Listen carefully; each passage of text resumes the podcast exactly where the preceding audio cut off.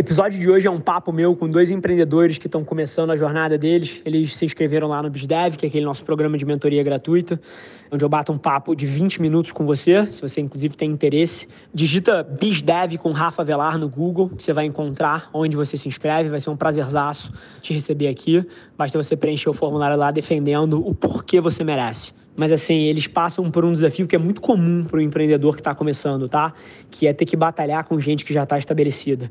E aí, ali, naqueles 20 minutos que a gente tem, eu dou meu ponto de vista de como eu fiz isso no passado e como, de alguma forma, faço isso ainda hoje. Afinal de contas, a Velar já é uma empresa super grande, mas eu tenho gigantes na minha indústria, né? Que são empresas centenárias às vezes. E digamos que tem sido uma batalha interessante, então tenho bastante experiência nesse assunto e dividir um pouquinho dessa minha visão com eles, tenho certeza que pode agregar muito para você. Aproveita. Esse é o Nas Trincheiras. Prazerzaço estar com vocês. Me deixem saber aí como é que eu posso ajudar. Quando a gente se inscreveu lá na página e tal, não estava acontecendo nada de coronavírus, essas coisas. A gente é meio que sócio em tudo que a gente faz e a gente começou um projeto de um cursinho popular. A gente inovou aqui na nossa cidade.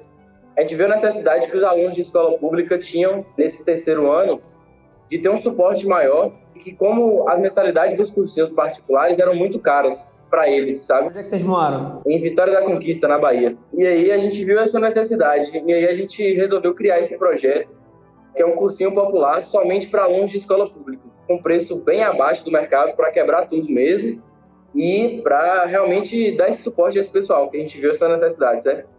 A gente tinha uma vantagem que o espaço é nosso, a gente não tinha muito, muito para investir, tinha que investir muito para começar. Porém, veio isso tudo, né? E a gente ia começar as aulas na semana que suspenderam todas as aulas de tudo. E aí, assim, a dificuldade que a gente encontra hoje é que a gente está tentando pivotar ele para um curso online, porém a gente encontra duas dificuldades. A primeira é que o nível de comprometimento dos alunos, a gente vê que não é tão grande como se fosse presencial. E a outra também é que a concorrência no online, ela é muito para a gente que está começando, fica desleal, porque, por exemplo, tem marcas muito maiores que dão muito mais tempo que os alunos poderiam comprar com elas muito mais barato, sabe? É mais ou menos por aí. E aí a gente não queria parar o negócio agora no início, mas a gente está nessa dúvida de como fazer ele engatar ainda esse ano, sabe? Boa. Cara, genial o dilema, tá? Eu anotei mentalmente algumas coisas, só fazer duas perguntas aqui para ganhar mais profundidade. Primeira delas, vocês têm alguma necessidade é, pô, que esse negócio dê dinheiro rápido, assim, é daí que vocês vão tirar o sustento de vocês, ou, de vocês, ou vocês já trabalham ou ainda trabalham e isso é um trabalho paralelo, uma atividade paralela, como é que é essa dinâmica? É um projeto que a gente queria colocar em prática esse ano, mas não é o que paga as contas e o que bota comida na mesa, sabe? Segunda pergunta, na cabeça de vocês, Quantos alunos é o ideal para essa primeira turma? De que volume vocês estão falando? Nossa primeira turma, a gente conseguiu uma sala e aí essa sala tinha capacidade para 80 alunos, 80 alunos. É, até o momento que a gente estava com as inscrições para ser presencial e tal, a gente conseguiu 14 alunos e o nosso ideal, o nosso MVP para começar eram 20. Então a gente estava nesse processo e ia começar, entendeu? Super interessante a história de vocês e, pô, espero conseguir agregar aqui e, pô, fazer vocês estressarem alguns pontos. Número um, tá? Bem-vindo ao mundo real.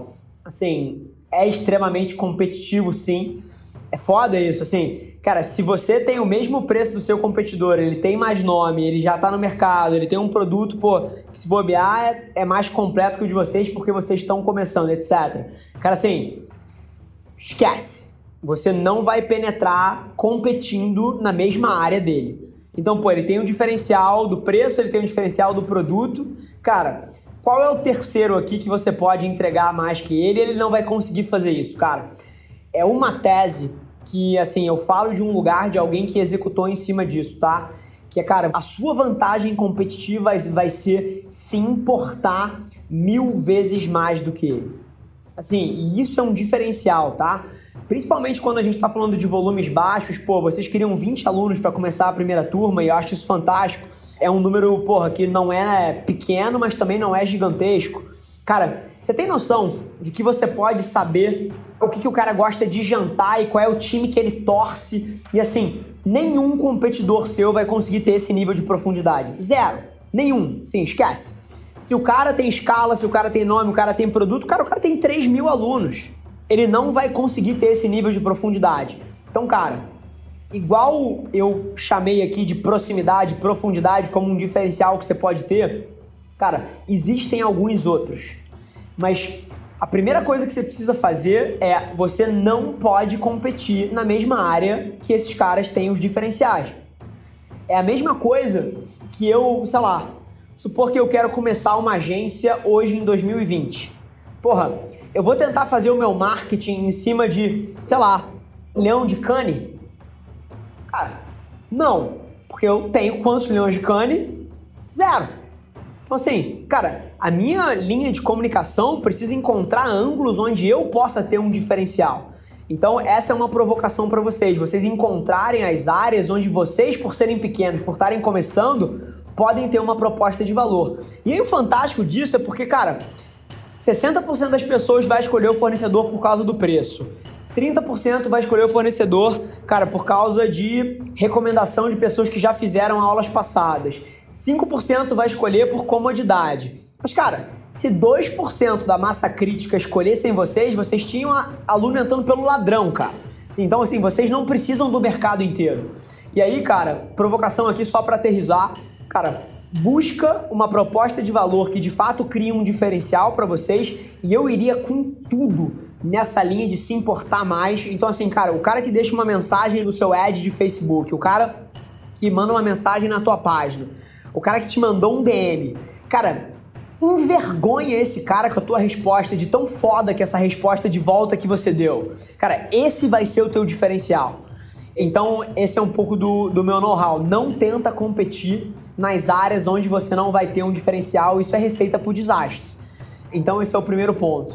Número dois, eu tenho mergulhado cada vez mais e aí eu vou tentar colocar um ponto de curto e um ponto de longo prazo, tá? Eu tenho a CRIA, que é uma empresa de educação, e cara, toda vez que eu olho para o que existe de programa de educação, é, eu me animo pra caralho de estar tá começando um agora, porque são um lixo. Esse cara estabelecido, que é o teu benchmark de mercado, cara, eu te garanto que ele usa o digital errado. Eu te garanto que ele tem uma porrada de vídeo aula e ele às vezes faz uma live para tirar dúvidas. Cara, e assim, foi mal. Ele tá pegando a versão offline e jogando na internet. Isso não é a melhor forma de você fazer uma experiência online. O digital, ele tem outros assets.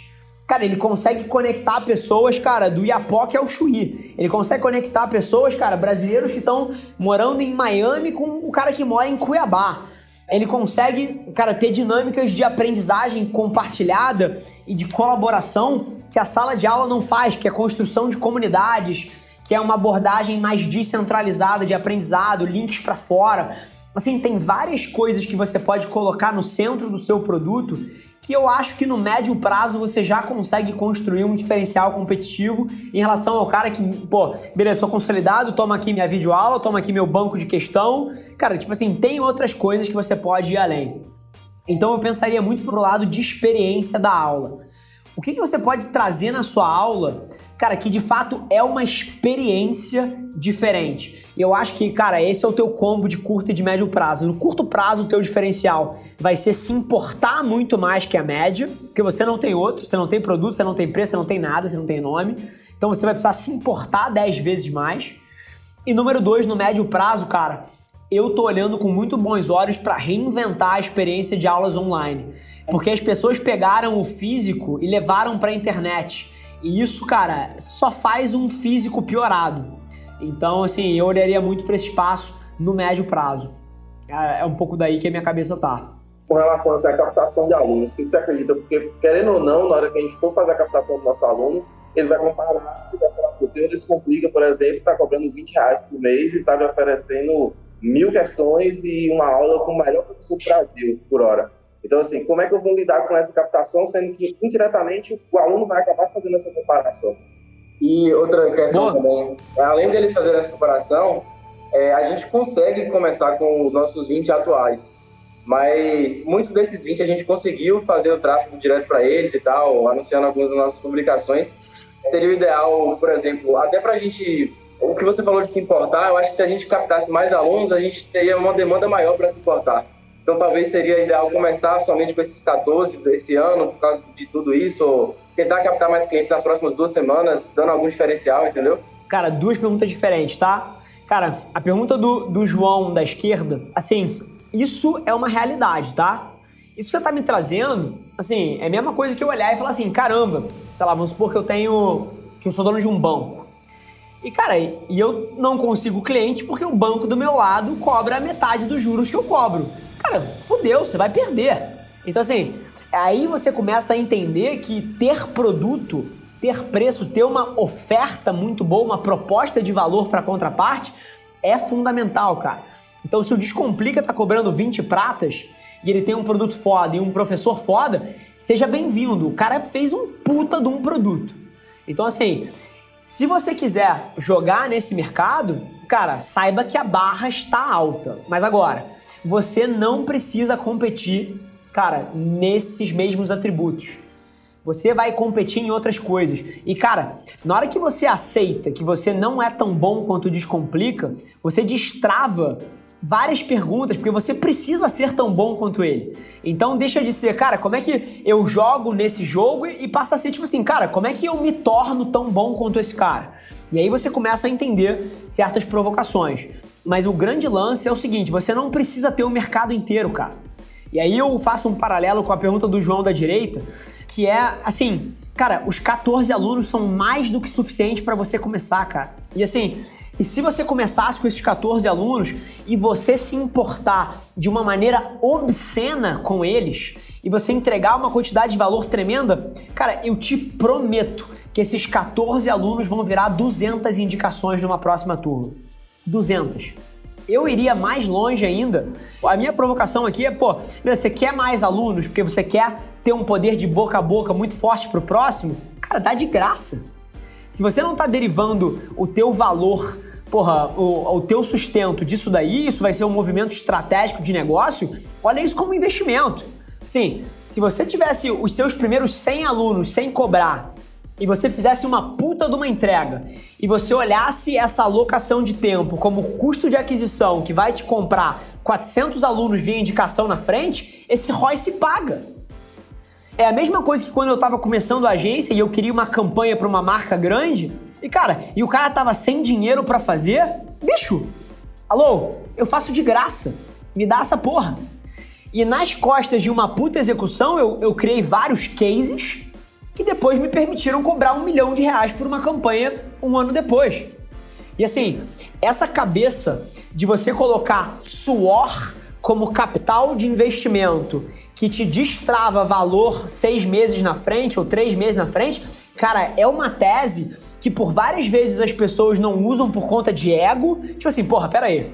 Eu tenho valor como profissional, eu tenho valor como ser humano. Como assim eu vou trabalhar, porra, de graça? Como assim eu vou colocar o meu suor aqui de graça? Não é de graça. A campanha que eu fiz lá, lá atrás a preço de custo para uma porra multinacional enorme que me deu visibilidade, isso não foi de graça. Isso me custou, sei lá, 80 mil reais em termos de capital humano da agência, 60 mil reais em termos de capital humano da agência para pensar o criativo, para fazer o plano de mídia, para executar alguma coisa e eu cobrei o custo, ou seja, ganhei zero. E cara, se eu entreguei muito bem, aquilo ali virou um case e eu vendi três outras campanhas por quatro vezes esse valor no outro trimestre. Acabou. Isso não é de graça, isso é investimento, só que o ROI está três meses na frente. O problema é que todo mundo quer o retorno dentro do mesmo mês. E a maioria das coisas que tem um ROI grande não se paga no mesmo mês. Não funciona em competência. Sai e entra na mesma janela contábil. O retorno está um ano na frente. Várias das grandes contas que a Avelar está fechando agora em 2020, cara, foram relacionamentos do ano passado que eu abri. E assim, e demoraram um ano para amadurecer e para eu ver o ROI disso. Você imagina se nas minhas iniciativas eu fosse curto prazista e olhasse assim, não, não, pera aí, cara, se eu tô alocando meu tempo nisso aqui, isso precisa me gerar ROI esse mês. Cara, eu ia ter zero desses clientes. Então assim, quanto mais você conseguir ter essa cabeça, nos termos de empreendedorismo, assim, As pessoas chamam isso de sweat equity, que é assim, você tem duas formas de equity, né? Que é, que é capital social. Ou você bota dinheiro na empresa, ou você bota trabalho. Então tem equity, cash equity e tem sweat equity, que é pô, o, o capital de giro que você coloca com o trabalho. E esse capital de giro de trabalho, ele tem ROI, cara. Ele tem ROI e ele só que ele vai te gerar dinheiro um pouco na frente. Então acho que essas são algumas das provocações que eu queria trazer aí. Vocês têm 14 alunos e porra, 14 alunos pagantes, foda. Cara, começa. Agora, se vocês não tivessem, eu faria uma primeira turma de graça e olharia isso como capital de giro. Só que em vez de você botar, cara, 10 mil reais do seu bolso, você tá botando o teu suor. E aí a sua obsessão precisa ser na entrega de valor, porque na hora que acabar essa turma e 30% dessa turma passar para a faculdade que eles tanto sonharam, cara, você tem todo o capital de indicação e o seu CAC da próxima turma vai ser zero.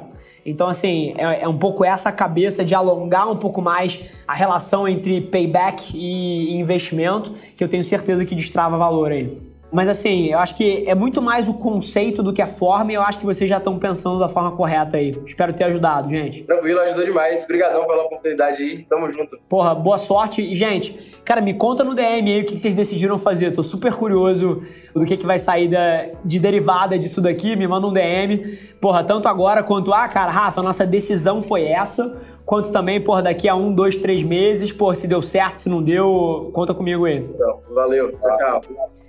Cara, se mais pessoas, se mais pessoas conseguissem dissociar essa cabeça de que cada movimento meu precisa ser monetizado e conseguissem alongar um pouquinho mais o horizonte, na boa, eu acho que tanta coisa ia ser facilitada. É, eu acho que uma das principais coisas que me permite ter essa construção de momento muito forte depois de um tempo é porque eu não tô preocupado com o que a minha alocação de tempo ou de dinheiro vai fazer nesse mês. Eu estou preocupado no que ela vai fazer nos próximos cinco anos. E aí, isso você entra na área de construção de marca, isso você entra na área de construção de relacionamento, isso entra na área, cara, de alocação de capital na empresa, de criação de novas unidades de negócio. E é uma coisa interessante porque não vem natural para o ser humano e sempre veio muito natural para mim. Então é uma coisa que eu tenho aprendido cada vez mais, até num feedback. Eu fiz um processo essa semana falando de transparência radical. Cara, eu tomei um feedback da empresa inteira. Fiz, porra, pedi pro RH puxar um feedback das 100 pessoas da empresa inteira. O que, que vocês acham do Rafa? Pontos positivos, pontos negativos, qual é a sua visão e etc. E uma das coisas que mais apareceu é que, cara, ele é um cara que só pensa a longo prazo. E eu queria que as pessoas entendessem que isso não é gogó do conteúdo aqui, isso é real. É, e eu tenho certeza dos benefícios que eu derivo desse tipo de cabeça e eu tenho certeza que pode mudar a sua vida também.